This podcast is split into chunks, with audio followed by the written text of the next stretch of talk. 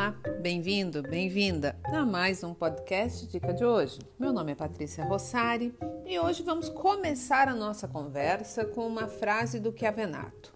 Sim, eu gosto muito do Chiavenato, eu já li praticamente todos os livros dele, estudei muito sobre isso há anos atrás, né, na época que eu ainda era uma estudante, não que eu não seja uma eterna estudante, não é?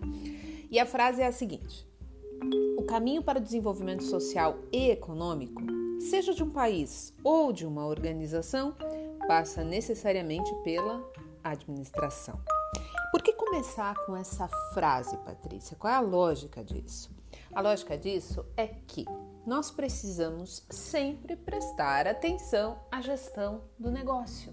A gestão do negócio não apenas em estratégia, mas também em fins de liderança. Um exemplo para vocês. A eficiência na produção, vamos puxar aqui a brasa para o meu assado, né? Vamos falar de logística de novo. A eficiência na produção, ela está diretamente ligada à escala e ao menor desperdício possível de matéria-prima. E isso ocorre com um trabalho de reconhecimento de necessidades de demanda que está cada vez mais veloz e em menores quantidades no varejo de moda, por exemplo.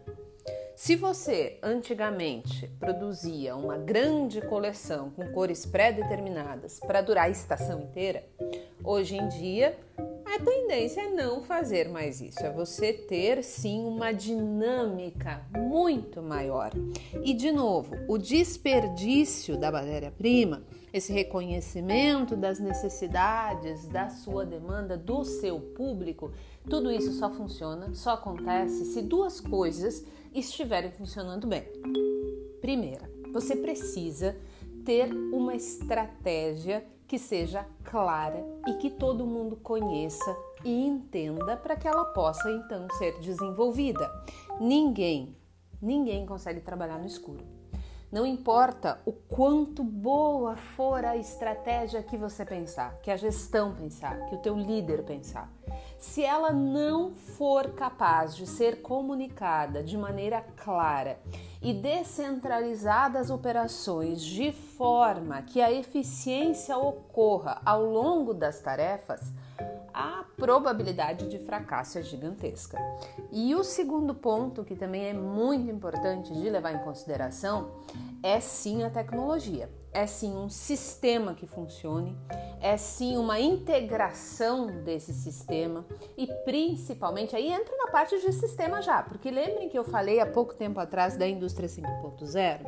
Pois então, é você ter profissionais que sejam de fato capacitados para operar toda essa tecnologia, para entender de fato qual é o melhor encaminhamento, qual é a melhor indicação para atender aquela necessidade específica daquele momento ou então daquele cliente específico, principalmente empresas que trabalham com serviços, né, que operam por contratos. Vamos dar mais um exemplo. Até algum tempo atrás, não era importante saber se a empresa economizava água na produção, por exemplo. Você deve saber disso, né? Há 20, 30 anos atrás, quem é que ligava? Né? Pouquíssimas empresas ligavam.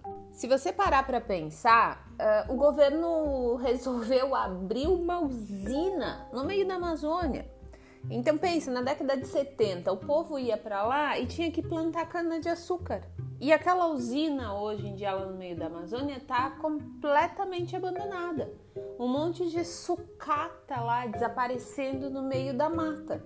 Então, assim, as coisas elas vão mudando, elas são dinâmicas. E essa questão da usina e da cana-de-açúcar, uh, lembram do material que eu escrevi sobre o biodiesel, sobre a soja, acho que tem umas duas, três semanas atrás, na nossa conversa de segunda-feira sobre o de olho na gestão. Inclusive, eu gravei um podcast sobre isso também. Então, voltem lá e dê uma olhada. O programa Pro Álcool, né? Até que deu tudo errado, faltou álcool, né? Não tinha álcool mais em lugar nenhum, o programa foi abandonado, enfim. Ou seja, as coisas elas são dinâmicas. Nenhum negócio, nenhum setor, ele é eternamente bom ou ruim. É claro que algumas coisas podem ser evitadas através de uma gestão com mais expertise, um processo mais enxuto. E também, muitas vezes, o famoso evitar achar que é invencível.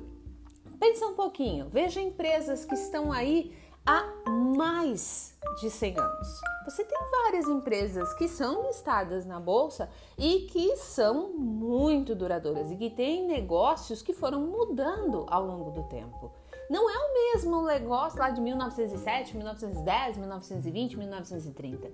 São negócios que mudaram ao longo do tempo, que evoluíram, que se adaptaram. Então, isso sim é um modelo de gestão que vale a pena estudar, para que você compreenda esses novos negócios, esses entrantes no mercado, o quanto eles têm de fato de estratégias para sobreviver às famosas crises de mercado. Não existe negócio à prova de tudo, mas existem sim bons negócios com gestão eficaz, mercado consumidor crescente, mas isso tudo demanda o quê? Manutenção para que tudo continue assim. E essa manutenção, ela passa inevitavelmente pela cultura dessa gestão, pela capacidade dessa gestão descentralizar esse, entre aspas, poder que ela tem, dela ter uma comunicação que seja de fato efetiva. Isso tudo passa pela liderança. E a liderança é algo que vocês sabem, sempre gera muita conversa, sempre gera muita discussão. Alguns uh, acreditam que a liderança, na maior parte das vezes, atrapalha essa liderança que atrapalha, ela tem dois vieses geralmente. Ou é a pessoa que cobra demais, ou é a pessoa que simplesmente não tá nem aí, ou aquela pessoa que acredita que só está como líder para colher os louros, né? E não para resolver de fato os problemas.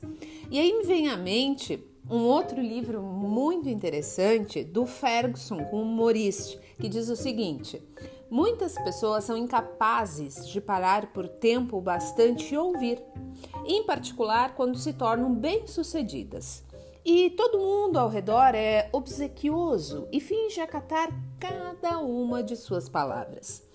Elas adquirem o hábito de fazer monólogos, como se de repente soubessem tudo, deixando esses megalomaníacos de lado. Sempre vale a pena ouvir os outros. Observar é uma prática subestimada, que também não custa nada. A meu ver, existem duas formas de observação. A primeira é a dos detalhes e a segunda é a do quadro geral. O nome do livro é Liderança. Se vocês tiverem interesse, gostarem do assunto, vale muito a pena a leitura. A questão toda é que a gestão, ela é um grupo de pessoas. Esse grupo de pessoas, ele é responsável por tomar decisões, por decidir projetos, estratégias. Mas veja que tudo, ou pelo menos deveria ser assim, a base das informações que geram os dados que vão amparar essas decisões, ela vem do processo da ocorrência de fato, das tarefas. Se você não tiver uma medição adequada do seu sistema, a chance de você ter uma base de dados que não seja realista para tomar decisão, ela é muito grande. E é daí que geralmente vem os grandes investimentos, os grandes recursos dispensados e aplicados em projetos que geralmente no médio e no longo prazo se mostram não tão rentáveis quando acreditava-se. Exatamente porque quando você não tem um suporte de informação e de dados que seja confiável e uma decisão que seja tomada né, com expertise, com, com uma questão, uma visão mais técnica, se for só baseado no positivo daquele momento de mercado, as chances de você reduzir a expectativa, de você ver os impairments da vida lá no balanço patrimonial nos próximos anos, é sempre mais grande. Então, por isso a nossa insistência aqui para que você conheça sempre um pouquinho mais sobre gestão, que você compreenda a importância de observar os detalhes da gestão dos negócios Afinal de contas, é uma variável sim muito importante nos resultados que vocês tanto gostam de observar lá na DRE e no balanço patrimonial. Por hoje eu vou ficando por aqui. Muito obrigada pela companhia e até a próxima. Um abraço.